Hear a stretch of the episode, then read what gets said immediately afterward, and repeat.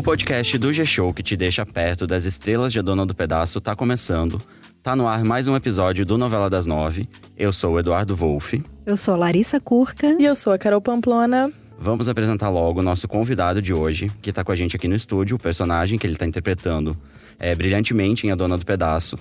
É, virou um verdadeiro pesadelo na vida da Vivi Guedes. Sim. Estamos falando do ator Lee Taylor, que interpreta o Camilo. Lee, obrigado pela sua presença. Imagina, eu que agradeço. Vamos começar então, gente. Bora. Tenho certeza que um dia ainda você é a dona do pedaço.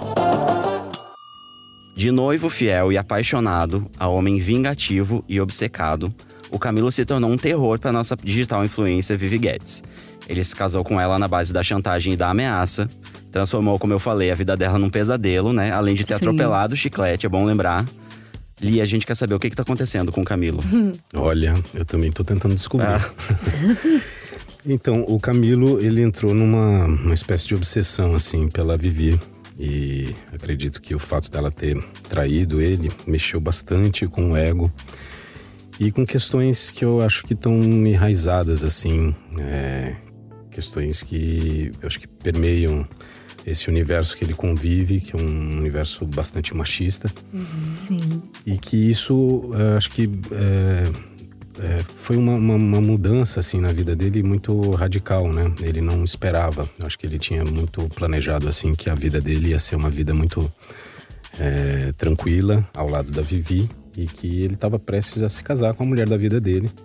E tudo isso mudou radicalmente e ele foi absolutamente surpreendido, né? Por um por uma traição às vésperas do casamento e ele muda completamente o caráter, né? O que antes era um, um, um ciúme sutil, um machismo ali que aparecia que de alguma forma está naturalizado em todos nós, se exacerbou de uma forma que acabou se tornando algo quase psicótico, né? E ele acaba tomando atitudes assim absolutamente surpreendentes e inesperadas, como a gente está acompanhando agora. Não só agora, né? Porque antes, é, assim que ele descobre que a Vivi estava traindo ele lá com o chiclete, né?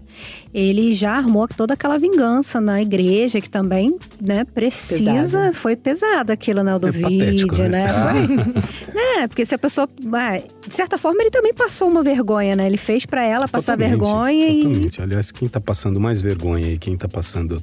é, a, a vingança maior tá sendo dele com ele mesmo, né? O Sim. sujeito, quando entra nesse estado assim, alterado, ele acha que tá ferindo o outro, mas ele acaba ferindo muito mais a si mesmo.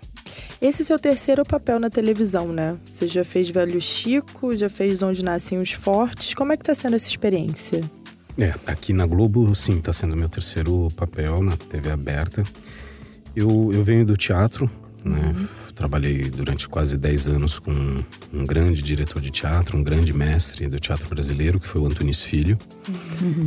E é, ao longo desse período eu fiz alguns filmes é, no cinema e participei também de algumas séries pontuais em, em canais de streaming e TVs fechadas. E em 2017 eu recebi o convite do Luiz Fernando Carvalho para fazer o Velho Chico e fui assim presenteado com um papel incrível, que era o papel do Martim, o filho do Coronel Saruê. E foi um privilégio assim estrear na televisão é, sob a direção do Luiz, com aquele elenco, com a- aquela personagem. Então foi um presente.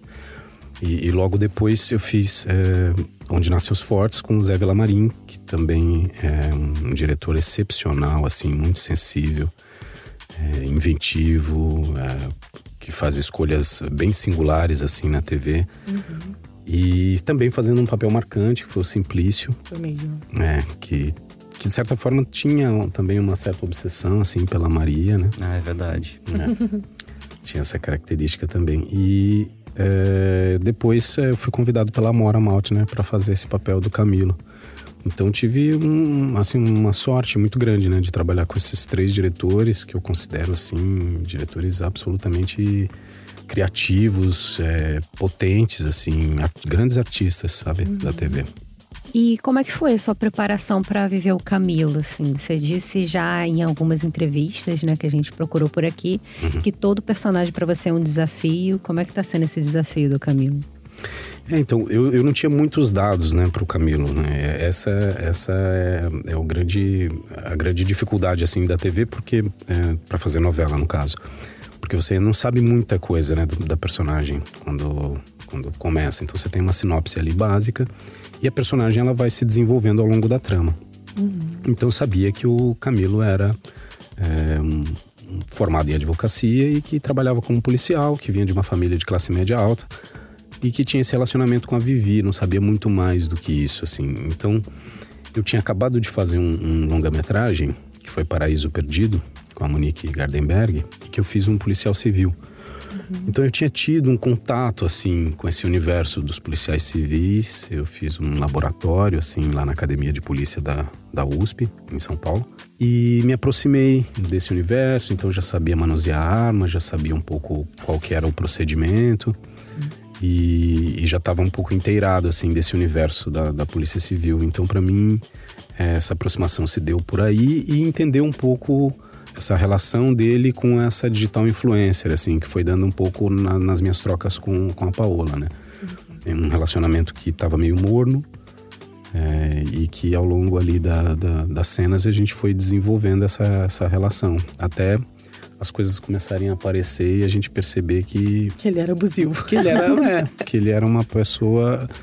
É, Cimenta, um, né? É, um, a priori, assim, me pareceu um, um machista comum, uhum. né? Uma, um, uma, um, ser um, um homem que, que tinha um, um machismo naturalizado, como né, todos nós Aquele homens. cara que não sabe nem que é machista. Que é machista, né? que nem percebe que é machista, que faz comentários machistas, que, mas que acha que está né, tá exercendo o teu papel de homem.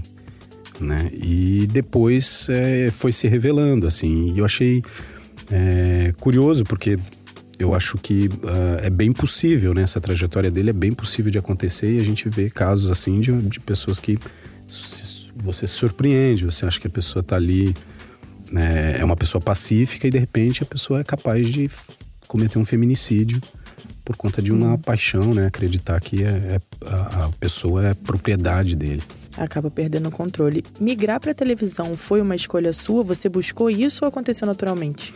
Na verdade, não foi uma escolha, nunca foi assim. É, nunca foi um desejo, na verdade, nunca foi um objetivo. Uhum.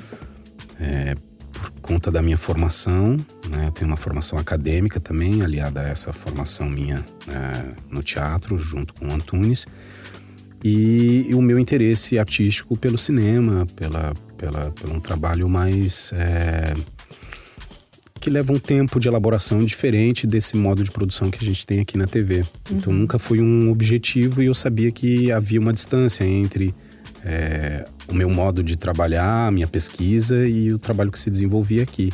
E aí esse paradigma um pouco foi totalmente, foi um pouco, um pouco não, totalmente quebrado assim pelo Luiz, pelo Luiz Fernando Carvalho, quando ele me convidou e e quando ele me apresentou a proposta de vir fazer essa novela com ele e é, é, me compartilhou comigo assim um modo de produção que eu jamais imaginaria que era possível dentro da TV, que era um, um modo de produção bastante coletivo, uhum.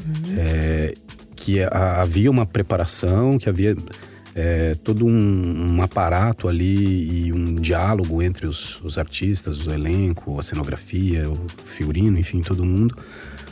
E que isso reverberava na cena e que isso uh, influenciava muito assim na, na criação. Evidentemente que isso ao longo das gravações isso fica como uma memória, né? Não é possível continuar essa pesquisa durante o, o processo, mas foi, foi absolutamente surpreendente para mim assim poder fazer isso dentro da TV. Então eu tive essa transição que para mim foi uma transição suave. Então parecia que eu estava fazendo teatro brasileiro.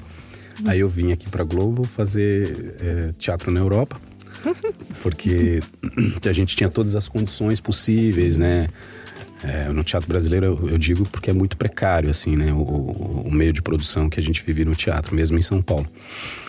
E quando eu vim aqui, a gente tinha todos os recursos, tinha uma sala de ensaio incrível, tinha um, tinham todas as pessoas é, trabalhando o corpo, trabalhando voz, então tinha todo esse suporte, assim. Então me senti fazendo teatro na Europa antes de entrar na novela. Ah. que bom, o público agradece. Foi essa sensação que você teve, assim, quando você entrou aqui nos estúdios? Você já tinha entrado nos estúdios parecidos com, com é, esse? É, eu já tinha, já tinha feito alguns outros trabalhos, né? É, em estúdio. Então, é, o, que, o que me surpreendeu mesmo foi a possibilidade de desenvolver uma pesquisa artística é, aqui dentro, assim. Porque uhum. eu, por conta do modo de produção mesmo, com a velocidade com que as coisas precisam uhum. acontecer, né? Para você colocar uma novela no ar. Então a gente começou a preparação do Velho Chico com três meses de antecedência. Então a gente ficou quase dois, é, quase dois meses assim. É, os atores é, se preparando entre, entre nós, assim. Então foi, foi, um, foi bem, bem bacana. e esse processo é legal porque prepara para essas mudanças, né? Como aconteceu com o Camilo, né? Que, pois como é. você falou, era esse machista comum ali, tá virando um louco obsessivo, né? Mas ele tem ali já um.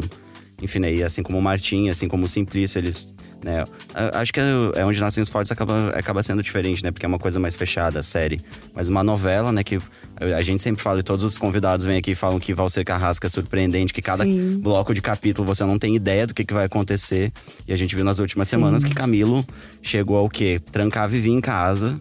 Né? Ele tá, ele tá passando por cima, inclusive, da ética profissional. Gente, ele tá dele, virando né? um bandido, né? Totalmente. É, Cometeu ele vários crimes. o chiclete. Sim, é. Tá, tá bizarro. E a gente queria saber, Li, o que, que você tá ouvindo nas ruas por ser o antagonista de Vivi Guedes, que é essa personagem super querida, né? É. Milhões de seguidores reais nas redes Beijo, sociais. Paola. Sigam o que, que você tá ouvindo aí das ruas dos fãs de Vivi Guedes? Então, até antes do casamento, o segundo casamento, é, eu tinha sempre um retorno muito positivo, assim, do público que sempre chegava e falava: ah, prende o chiclete, quero ver, quero quando é que você vai prender o chiclete? Brincando sempre assim, né? É, vai casar com a Vivi de novo, hein? Vai casar tal. depois que ele casou, depois que o Camilo casou e começou a manter a Vivi em cárcere privado, e principalmente negou comida para Vivi, deixou ela com fome, eu tô recebendo ameaças nas redes sociais. Sim, de verdade. Sério, tô sendo pessoas. ameaçado. É um me, personagem.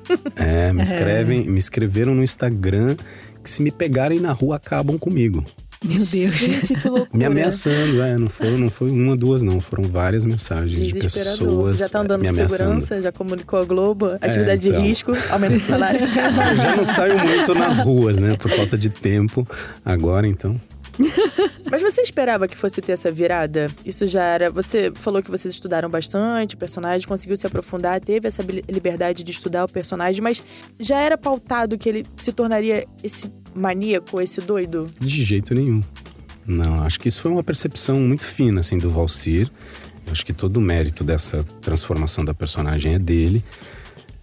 E acho que bem, ele foi bem assertivo, assim, de nesse momento colocar essa questão. Eu acho que a gente está vivendo um momento político é, muito é, sui generis, assim, na história do país.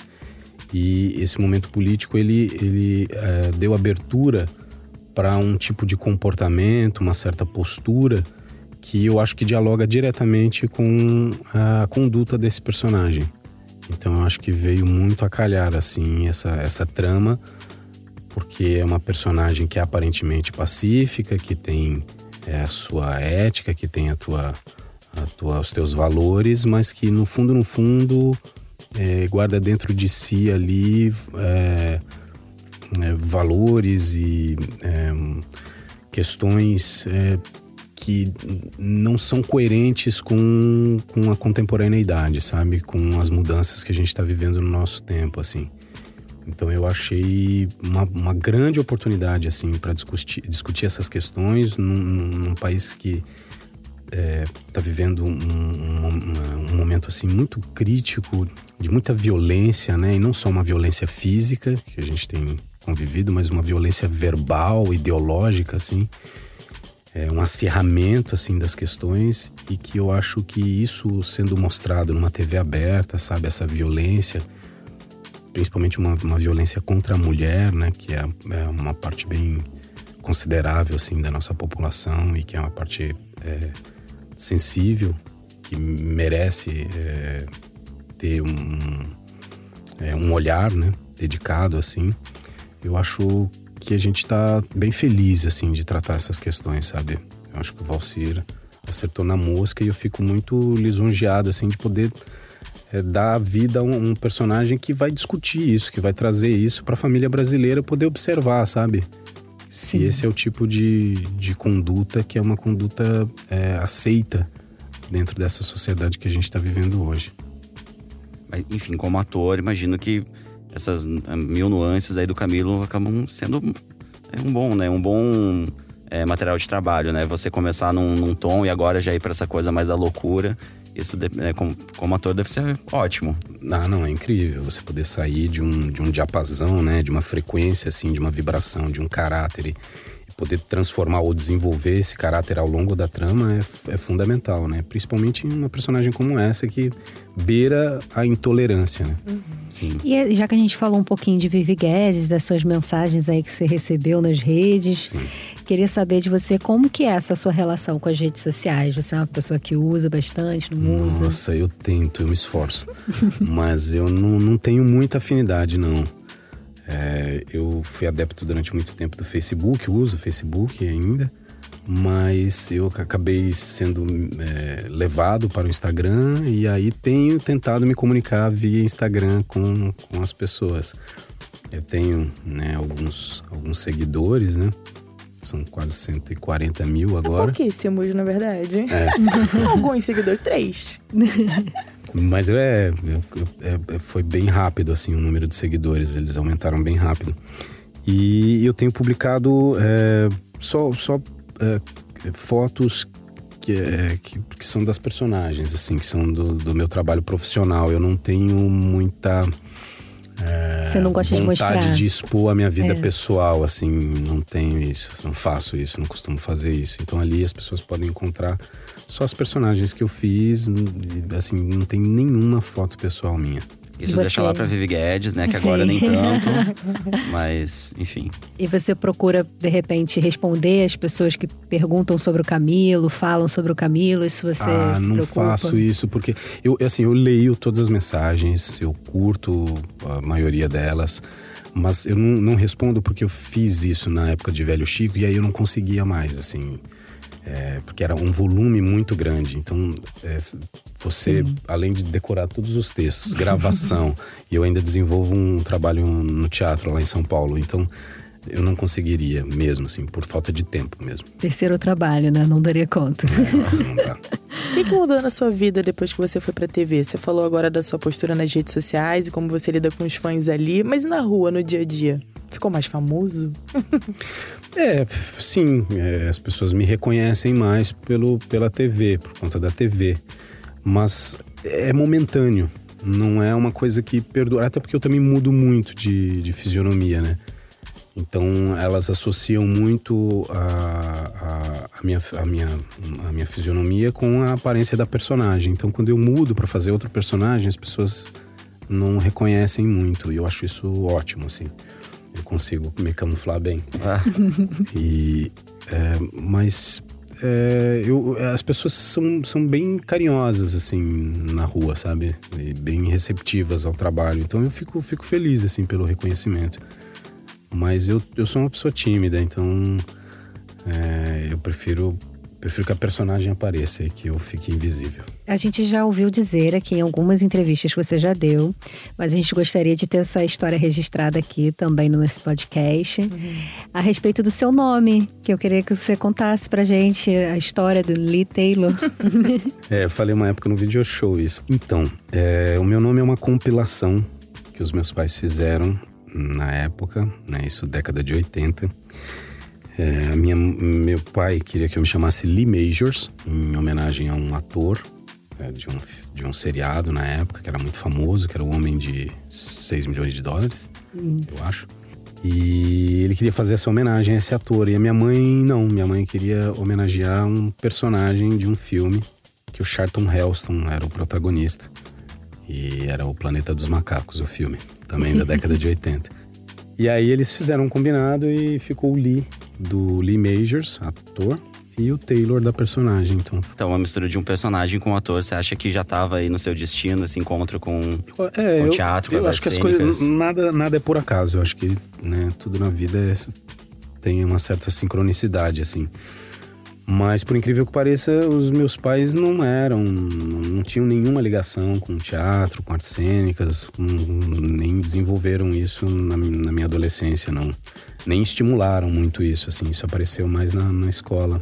O nome ajudou, né? É, tem ajudado. Você falou da sua experiência com teatro de 10 anos. Eu tive a felicidade, inclusive, de ver seu Policarpo Quaresma. É, maravilhoso aqui, no, aqui Rio? no Rio. É mesmo. Foi, foi incrível. É, tinha uma, um momento de sapatear ao som do hino nacional. Sim. Não tinha, eu nunca esquecerei esse momento. Mas enfim, em São Paulo você falou um pouco desse seu projeto, que é um núcleo de artes cênicas, né? Fala um pouco pra gente como é que é esse seu outro trabalho, esse seu segundo trabalho, né? Que é por isso que a gente não tem a resposta nas redes, porque, gente, é muito texto e ainda tem todo esse seu trabalho de teatro em São Paulo. Então, eu desenvolvo um trabalho artístico-pedagógico em São Paulo desde 2013. Né? Eu sou formado pela Universidade de São Paulo na graduação né, em artes cênicas e logo depois eu é, desenvolvi um trabalho pedagógico lá no CPT mesmo, que é o Centro de Pesquisa Teatral do SESC, cujo diretor era o Antunes Filho, e fui pegando muito apreço assim pela pedagogia e entendi que isso era absolutamente importante para me desenvolver também como artista, como ator e que essa troca era fundamental. E uh, em 2012 eu resolvi fazer um mestrado em artes cênicas, também lá na Universidade de São Paulo, e a minha especialidade foi formação do artista teatral, pedagogia teatral. E em 2013 eu fundei esse núcleo de artes cênicas e passei a desenvolver esse trabalho uh, artístico-pedagógico em que ofereço um curso gratuito para atores e atrizes. Esse curso ele tem dois módulos, na verdade são três módulos. O primeiro módulo é um curso de aperfeiçoamento em que a gente passa quatro meses é, durante cinco dias por semana, quatro horas por dia com esses atores e essas atrizes, é, desenvolvendo um pouco tecnicamente corpo, voz, a gente também compartilha algumas leituras, filmes de referência, assim, para o trabalho dos, de atuação. E num segundo módulo a gente seleciona esses, esses atores e atrizes e monta um espetáculo. Né? A partir de ensaios que também acontecem cinco vezes por semana, quatro horas por dia. E aí num terceiro módulo a gente estreia, compartilha esse espetáculo com o público. Hoje o Núcleo de Artes Cênicas é o curso mais concorrido de teatro do Brasil. Caramba! É, nós temos Parabéns. uma média assim de 800 pessoas se inscrevendo por ano, em que 20 são selecionadas. E gente do, do Brasil inteiro, gente fora do país, pessoas que vêm né, de fora de São Paulo, daqui do Rio, de vários lugares assim. Então é um trabalho que a gente desenvolve em parceria esse ano com a Secretaria Municipal de Cultura de São Paulo. Uhum. E que está completando agora sete anos, assim, um trabalho que, que me orgulha muito porque é uma, uma forma que eu encontrei de compartilhar todo o aprendizado que eu, que eu tive com o Antunes e tudo que eu venho é, aprendendo assim ao longo da minha carreira e contribuindo um pouco também para jovens atores que estão iniciando. Então, fico, Ai, que ótimo. A gente agradece mesmo. porque é super importante manter vivo o teatro, né? Que é a origem. Se a gente vê atores na TV, no cinema, uhum, a origem sim. é o teatro e é super importante manter essa arte vivíssima, né? Então. Todo incentivo é, é bem-vindo, né? Exatamente. Na televisão, que tipo de personagem você gostaria de fazer? Olha, que eu gostaria de fazer. Então, eu, eu, eu, eu gostaria de ter feito um vilão, então fico feliz assim com essa oportunidade que o, que o Valcir tá me dando e um vilão é como esse, sabe? Que era um vilão inesperado, né? Que não era um vilão que foi construído para ser um vilão, né? Então eu tinha vontade de fazer um antagonista. E, e eu acho que eu tô realizando isso agora, né? Com o Camilo, assim. Tô aproveitando essa oportunidade, assim, para explorar é, com sutileza, né? É, esse, essa faceta, assim, de uma pessoa que é que se torna mau caráter, né? Que naquele momento perde a referência e passa a fazer coisas é, que não, não condizem assim com, a, com a, uma conduta esperada de um ser humano pacífico. Você encontrou algum ídolo entre os atores de A Dona do Pedaço? Alguém que você admirava antes e que hoje em dia você tem a oportunidade de estar ali trabalhando todo dia? Eu já tinha trabalhado com o Marcos Palmeira, né, no, no Velho Chico, então foi um prazer enorme, assim, encontrar. É, eu, eu tenho uma admiração imensa pelo Marco Nanini e tive a oportunidade de fazer uma pequena cena assim uhum. com ele quando ele vai junto com a Maria da Paz ali é, em busca das sobrinhas, assim, então fiz uma cena muito rapidinho com ele. E essa história ainda tá pendente na novela, né? Pois Vai que é. rola um reencontro É, ainda precisa acontecer, ainda precisa se desenvolver. Assim, e, e tem uma admiração muito grande, assim, por esses atores, é, pelo Tunico Pereira, é, pela Sueli Franco, todos esses atores, assim, que, que tem uma... O Ari Fontoura também, contracenar com ele foi, um- nossa, um prazer imenso, assim. É muito sensível, né? E, e- e incrível como eles dominam, né, essa arte da, da televisão. Então eu, eu admiro, assim, acho a- a- todas as ceninhas que eu tive, o privilégio, assim, de contracenar com eles, eu aproveitei ao máximo, assim, a troca. E com quem você ainda tem esse desejo de contracenar, que ainda não rolou? Ah, tem vários atores que eu gosto muito aqui, né? A Fernanda, não contracenei com a Fernanda. Eles tinham me chamado. O primeiro trabalho que me chamaram era para contracenar com a Fernanda, se eu não me engano. Era em Amazônia. Que Foi o primeiro trabalho que me chamaram para fazer aqui na Globo em 2007. Eu só fui fazer em 2017. É, então a Fernanda eu gostaria de contracenar, gostaria. A Dona Natália eu contracenei também, foi um prazer imenso trabalhar com a Dona Natália.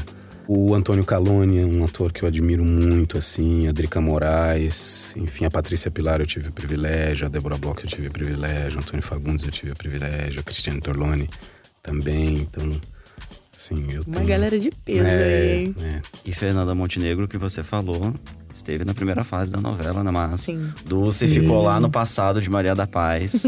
mas, enfim, né? Marcou a novela inteira, porque desdobramentos daquele, daquele casamento trágico estão rolando até hoje na novela. E que final que você espera pro Camilo aí nesses próximos capítulos?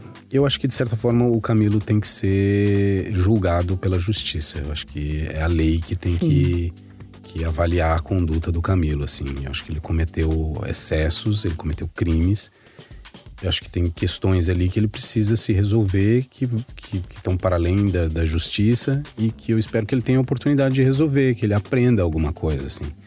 Eu acho que talvez essa personagem que está surgindo aí, que é a Johanna, talvez ensine alguma coisa para ele, né? Como, como olhar, assim, para a mulher, como olhar para o ser humano. Enfim, eu acho que ele tem que aprender de duas maneiras. Uma pela justiça e outra pela moral, né? Pela conduta ética. Os fãs de Viclete agradecem, né? Ah, é, sim, sim. Então, gente, o nosso programa fica por aqui, né? Antes de ir embora, vamos lembrar que para ouvir os nossos programas, você pode usar um aplicativo de podcast ou entrar na página de A Dona do Pedaço, lá dentro do G-Show. O programa é publicado às segundas, quartas e sextas, pela manhã. E nos aplicativos é só procurar por Novela das Nove. Você encontra a gente também no Spotify, no Google Podcasts e no Apple Podcasts. Sigam o G-Show nas redes sociais, é só procurar por arroba G-Show. Sigam também o arroba estilo Vivi Guedes. E fiquem de olho nas novidades de A Dona do Pedaço na TV, no Globoplay. E também, né, no que rola lá no G-Show sobre a novela. Eu sou o Eduardo Wolff, apresento esse programa junto com a Carol Pamplona e com a Larissa Curca. Nós também somos responsáveis pelo roteiro desse programa. A gravação e a edição são do Thiago Jacobs e do Nicolas Queiroz. Agora sim, Leiteiro, obrigado pela sua presença. Vamos ficar de olho em Camilo para ver o que que vai rolar com ele agora, daqui pra frente. Tá bom, agradeço muito, agradeço vocês e agradeço todo mundo que tá ouvindo aí. Valeu, galera. Beijo. Obrigada, beijo. Tchau.